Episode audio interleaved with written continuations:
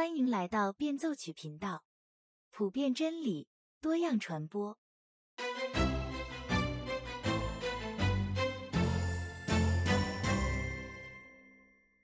大家好，今天给大家介绍的这本书是我很喜欢的女性作家罗萨利亚·巴特菲尔德的第三本书。在变奏曲这个频道上，我已经做过好几期关于她的节目了。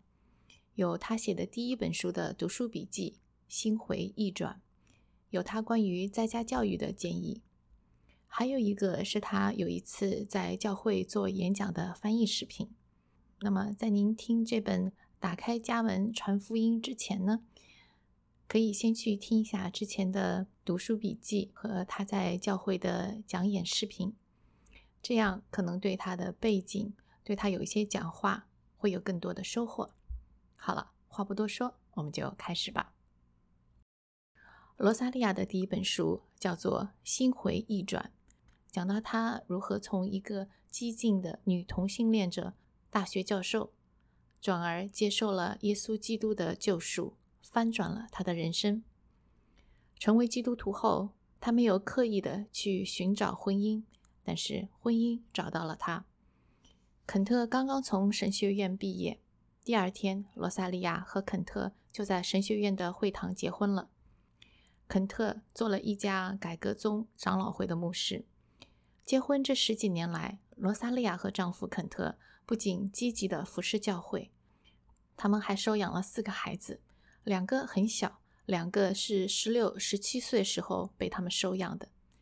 在服侍教会、做在家教育之外，罗萨利亚和丈夫。还积极地打开家门，邀请邻居甚至是陌生人到他们家里来，一起和他们共进晚餐，分享生活，广传福音。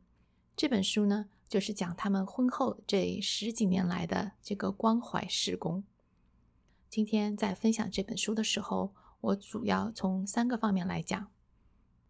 第一是介绍什么是罗萨利亚讲的关怀施工。它看上去是什么样子的？第二，为什么要以这样的方式来做关怀施工？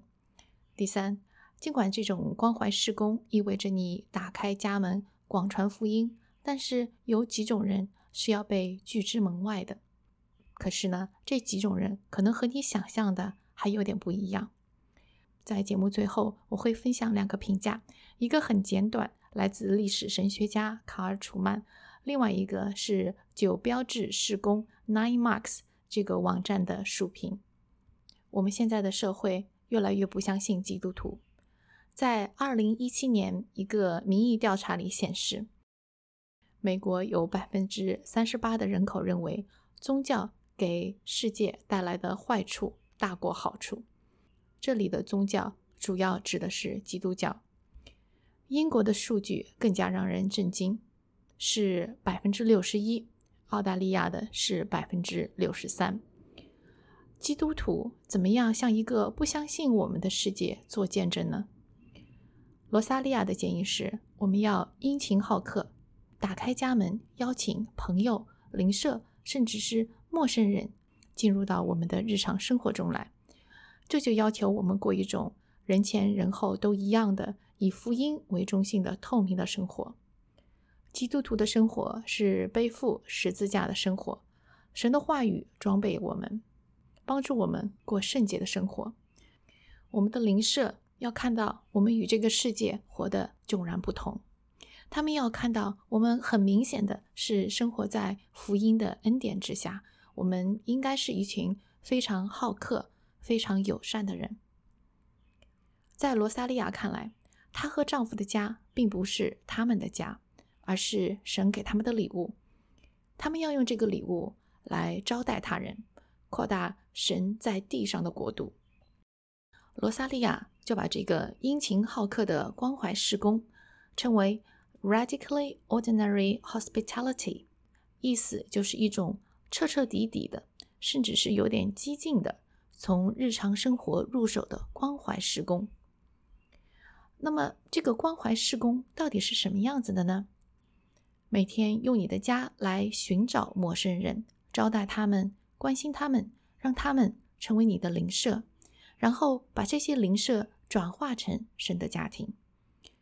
通过这样做，把荣耀带给神，把关怀带给他人，把福音带给世界。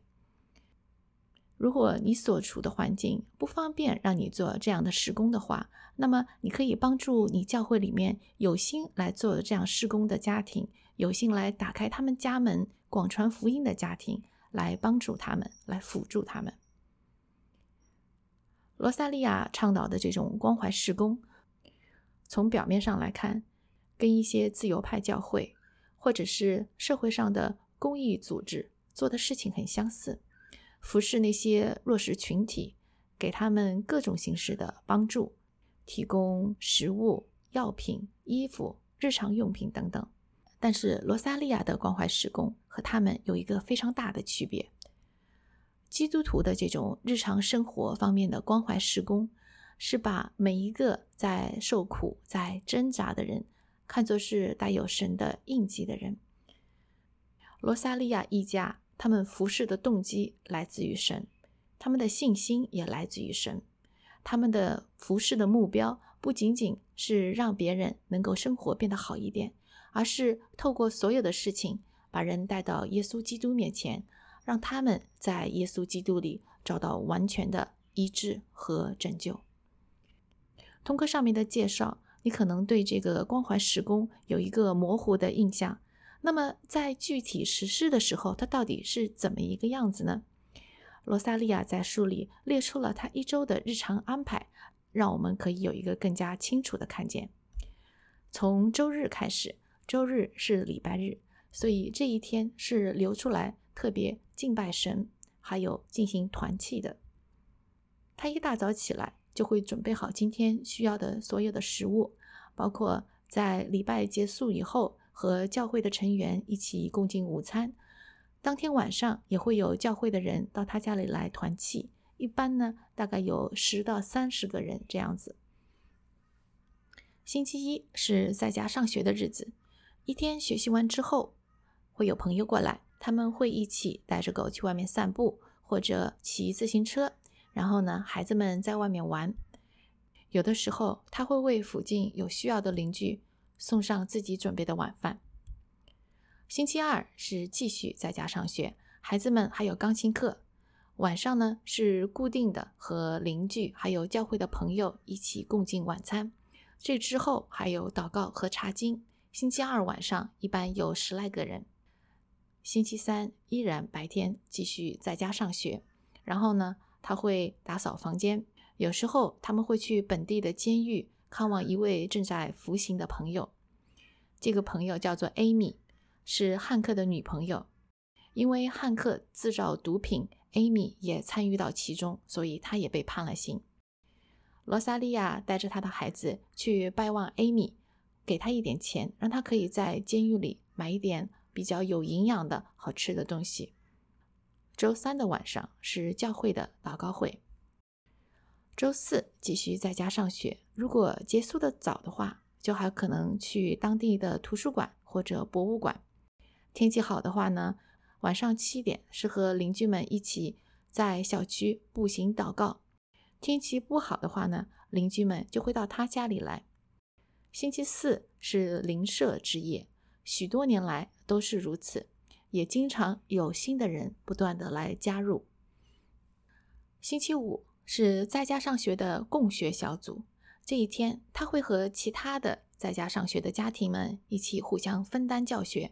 罗萨利亚是在小组里教拉丁文。一天的结束之后，他会去当地的超市采买一周的食物。到吃晚饭的时间呢，邻居们就会一起过来聚餐，大人们聊天，小孩子们在后院玩。星期六一早。他就会和邻居们一起遛狗散步，孩子们也会来。有的时候，罗萨利亚的大儿子会带着他的家人一起过来看望他们。晚上，罗萨利亚全家会和教会的成员还有邻居们一起共餐，为第二天的主日来祷告。这种安排仅仅是一种框架，它有很大的弹性，因为日程安排是围绕着旁人的需要。他们的痛苦，他们的苦难，他们那些不能够自己承担的秘密来安排的，小到为邻居看孩子、送独居老人去诊所，大到为难民提供一间卧室，让他们有个落脚的地方。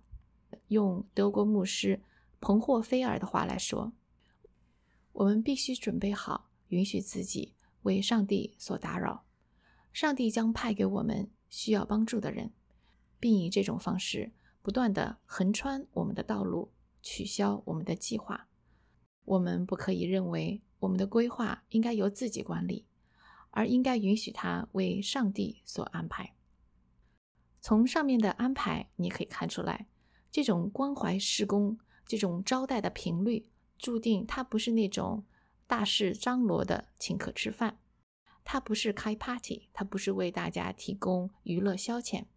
而就是请过来吃顿便饭，然后饭后我们聊聊天、谈谈心，一起读圣经、唱赞美诗，彼此互相祷告。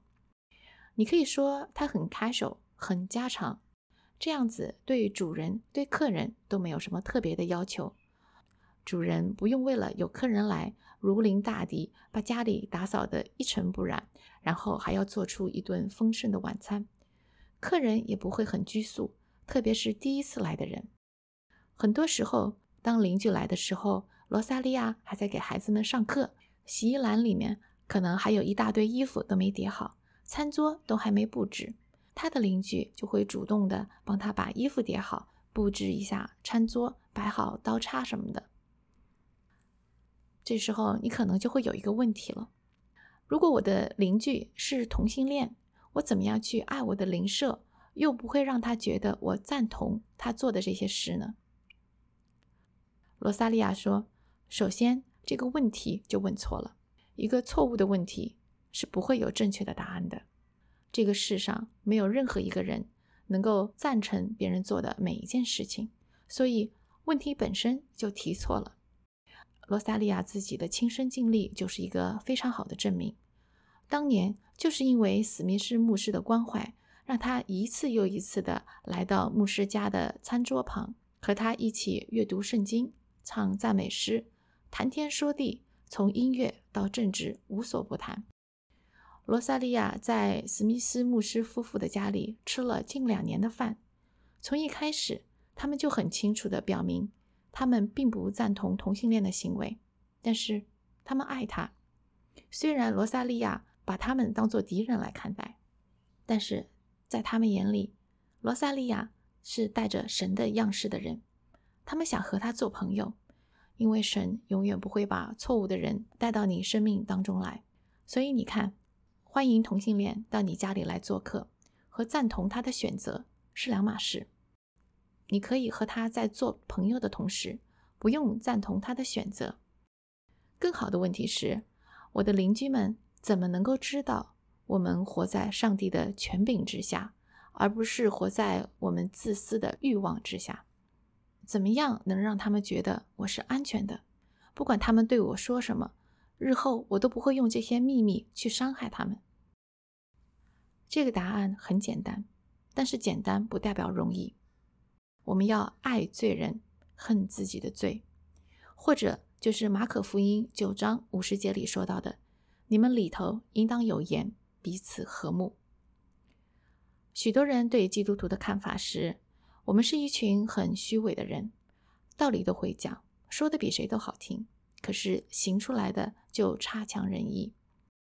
罗萨利亚说：“我们与邻舍的关系必须要和我们说的话一样漂亮，或者说一样经得起考验。如果口头上说的很好，但是在实际上与邻居的关系却很差。”这是不对的。不管你的邻居是什么样的人，甚至就像罗萨利亚在他的讲座里提到的那个制造毒品的犯罪分子，他也是带有神样式的人，值得我们去尊重他，平等的和他交流。我记得保罗华许曾经说过，他当年读的是美国最大的神学院，他学习呢也非常刻苦，在神学院里成绩拔尖。那个时候，他读了许多包括卡尔巴特在内的德国神学家的著作。现在回头看来，神保守他，没有让他成为自由派，因为他平常去街头布道。保罗华许说：“你不可能既是一个自由派，同时又是一个街头传教士。”就是因为这种切切实实的与人面对面的打交道，让他学会了如何去爱一个鲜活的人，而不是他脑海里想象出来的人。街头布道让他学会如何真实的去爱这些陌生人。罗萨利亚也说：“这样长年累月的关怀他人。”招待陌生人，就是对这些不相信基督教的邻居的最好的见证。他们看到你愿意倾听，愿意保守秘密，什么话都愿意告诉你。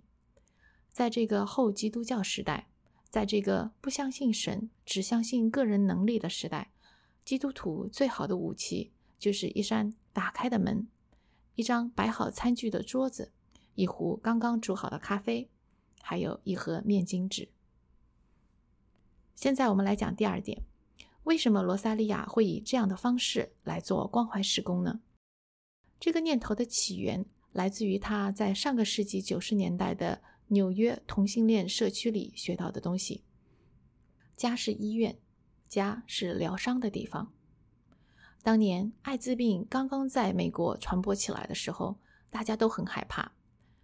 一般人不知道。其实，男同性恋和女同性恋之间是没有什么共同语言的，他们私下里也没有什么沟通。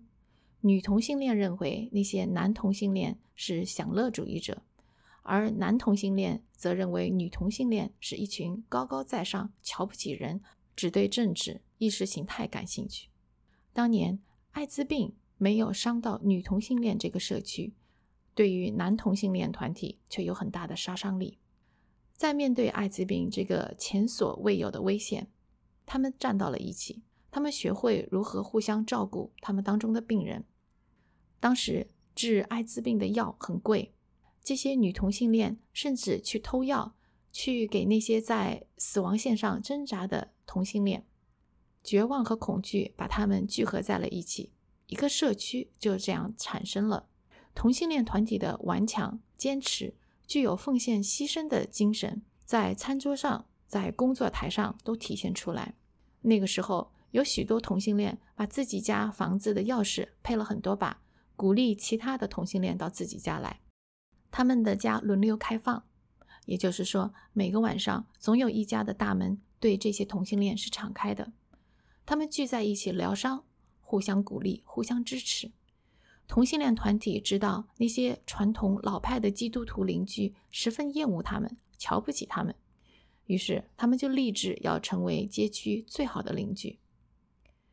他们这样的合作改变了美国的文化，也推动了立法。罗萨利亚有时在想，作为基督徒，如果教会那个时候伸出援助之手，在同性恋绝望悲伤的时候来和他们一起承担悲伤，这个故事。又会如何的不一样？罗萨利亚把自己比作教会的圈外人士，这些教训对圈内的基督徒很有启发。我们现在生活在一个后基督教的社会，世界上有许多人已经听厌了基督徒的说教，但是有谁能够对仁慈的关怀施工说不呢？这会是一个多好的机会呀！基督教有着行善、做好事的历史。我们建了许多的学校、医院，在自然灾难面前，在瘟疫面前，总是基督徒走在前面，为那些在患难中的人提供水、食物、药品，还有救赎、永生的盼望。这是我们的历史。在如今，我们有怎样的见证呢？举个例子来说，当同性恋接受耶稣基督为救主的时候。要与他们原来的生活做一个隔绝的时候，当这些主内的兄弟姐妹在与他们心里的那种同性恋渴望征战的时候，他们需要教会来帮助他们，从不信到相信，从死去到活来，意味着与原来的生活告别，而不是把新的信仰再加到原来的生活当中去。接受耶稣为救主的人要放弃原来的生活。每个人都是如此，同性恋也不例外。有些人比另一些人放弃的要更多，有的只要扛一个十字架，有的可能要扛十几个十字架。基督徒们需要认识到一件事情，那就是你要帮助有同性倾向的人来到神的怀抱里，你就必须帮助他们建立一个全新的生活，来替代他们原来的生活。在马可福音十章二十八节到三十一节里，彼得对耶稣说：“看呐，我们已经撇下所有的，跟从你了。”耶稣说：“我实在的告诉你们，人为我和福音撇下房屋。”或者弟兄姊妹、父母、儿女、田地，没有不在今世得百倍的。这个今世得百倍的承诺不会从天而降，这个百倍的祝福是来自于教会，也就是说，上帝的子民就像神的家庭一样联合起来，来给出这百倍的祝福。这个祝福将来自于你和我，这就意味着，当罪人离开他们原来的生活。我们这些在教会里的兄弟姐妹就应该给他们提供一个新的家庭。说到这里，你可能会说，听上去很有道理。可是，如果真的要邀请同性恋到我家里来，我担心会对我的小孩子有不良的影响。当然，这是要看小孩子的年龄，还有他们的成熟程度，这些只有父母才能够做出决定。换一个角度来看，我们每个人都是罪人。只不过，有的人的罪是放在明面上的，有的人的罪是隐藏起来的。在关怀这些属灵上受伤的人、败坏的人，我们其实就是在教我们的孩子什么是真正的爱。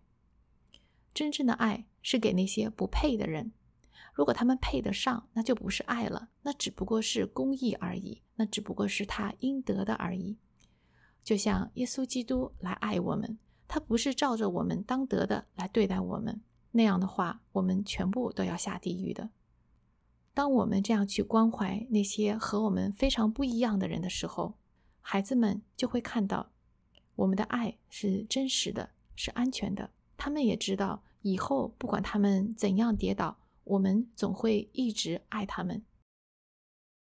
因为真正能够杀死我们的罪，是我们自己内心的罪。而不是外面的罪，这就是我今天要分享的第三点。关怀施工要拒绝哪一种人呢？是那种不承认自己有罪的基督徒。在书里，罗萨利亚讲了一个故事。有一年，她丈夫的教会出了两件大丑闻。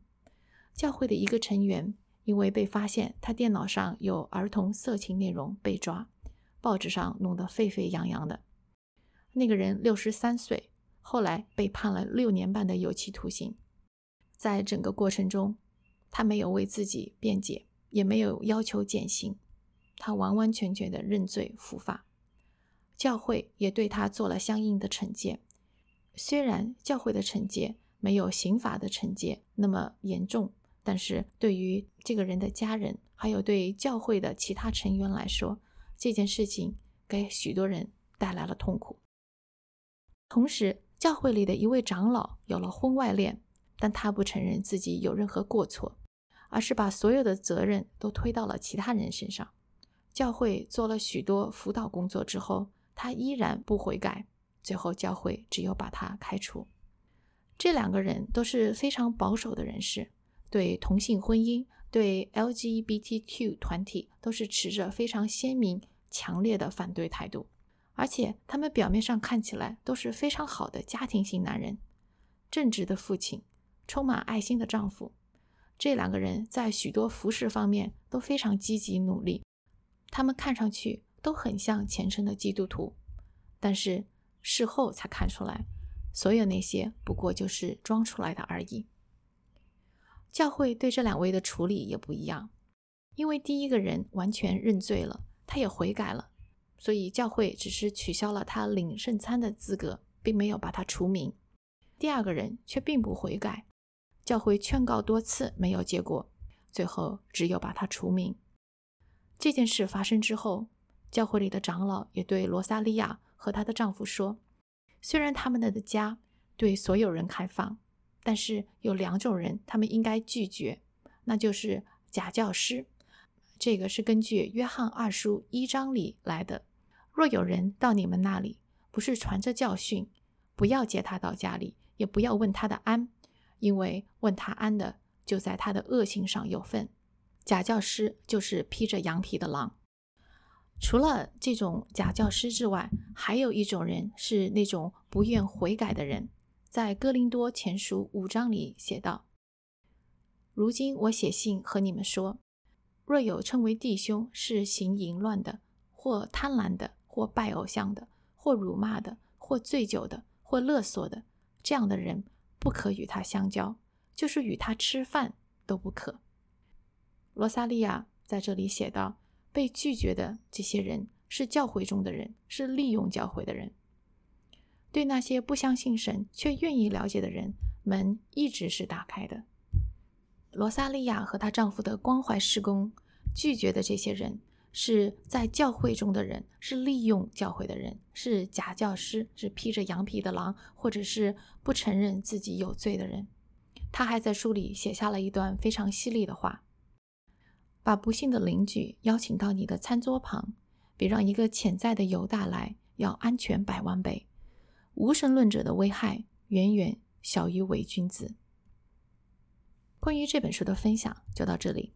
这本书一共两百多页，和罗萨利亚其他的书一样，他的文笔优美，论证详尽。喜欢读故事的，这里面有许多他的亲身经历；喜欢理论的，也可以在这本书里找到许多深刻的分析。有可能的话，请大家一定要去找来读一读。最后，按惯例来分享一下这本书的评价。历史神学家卡尔·楚曼是这么评价的：神的子民的标志之一应该是热情好客、关心他人。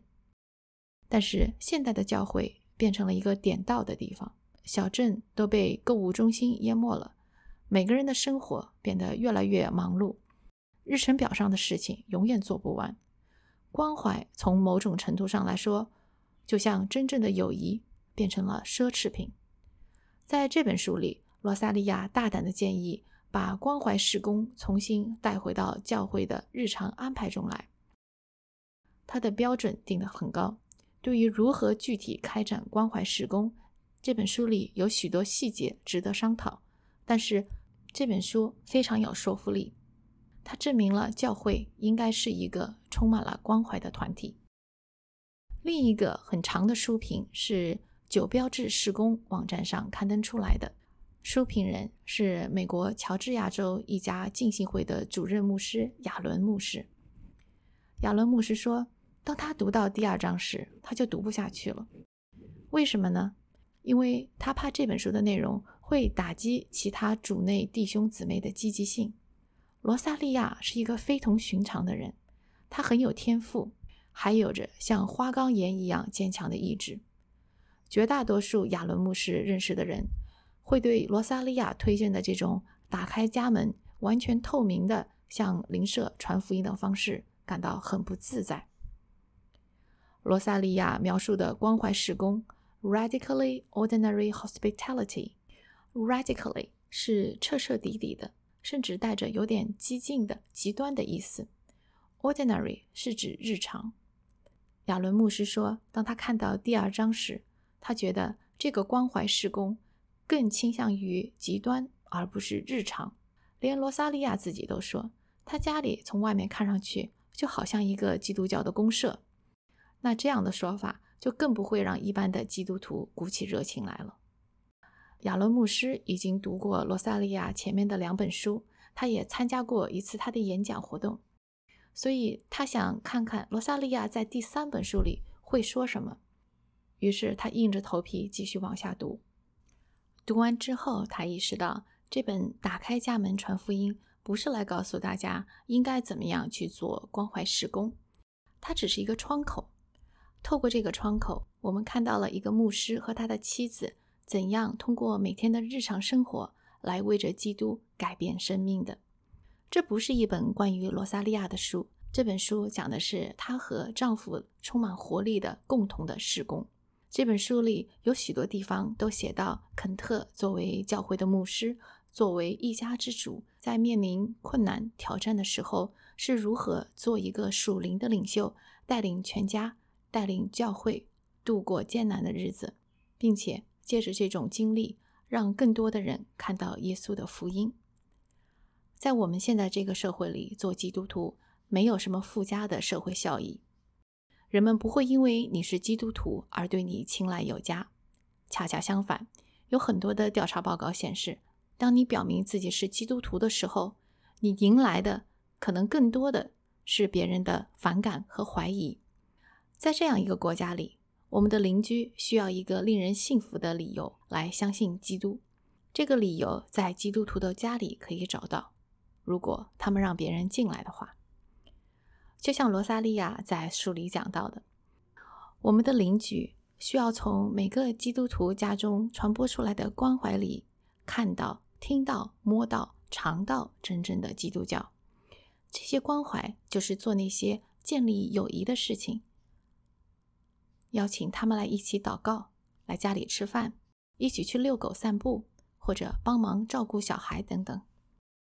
作为一个曾经是非常激进的同性恋活动家，罗萨利亚非常熟悉同性恋团体之间的。牢固的友情，他在许多场合的演讲中都说到：“当我脱离同性恋团体，成为基督徒，加入教会生活之后，教会的这种团契实在是让我大吃一惊。”他说：“你们每个月就有一次教会聚餐，享受友谊的盛宴，然后剩下的三十天里，大家就像节食一样的束紧腰带，因为没有友情可以享用，这简直是太荒唐了。”罗萨利亚在书里写道：“主日对教会的许多人来说是最困难的一天，因为在布道结束之后，没过多久，他们马上又会变成孤身一人。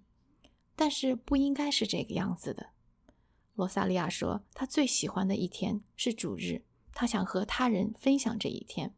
每次在敬拜之后，肯特和我就会打开家门，欢迎任何想来团契的人到我家里来。”我们必须这样。我们记得自己刚刚成为新基督徒时，多么的孤单无助，有那么多折磨着自己的秘密，却找不到人来分担。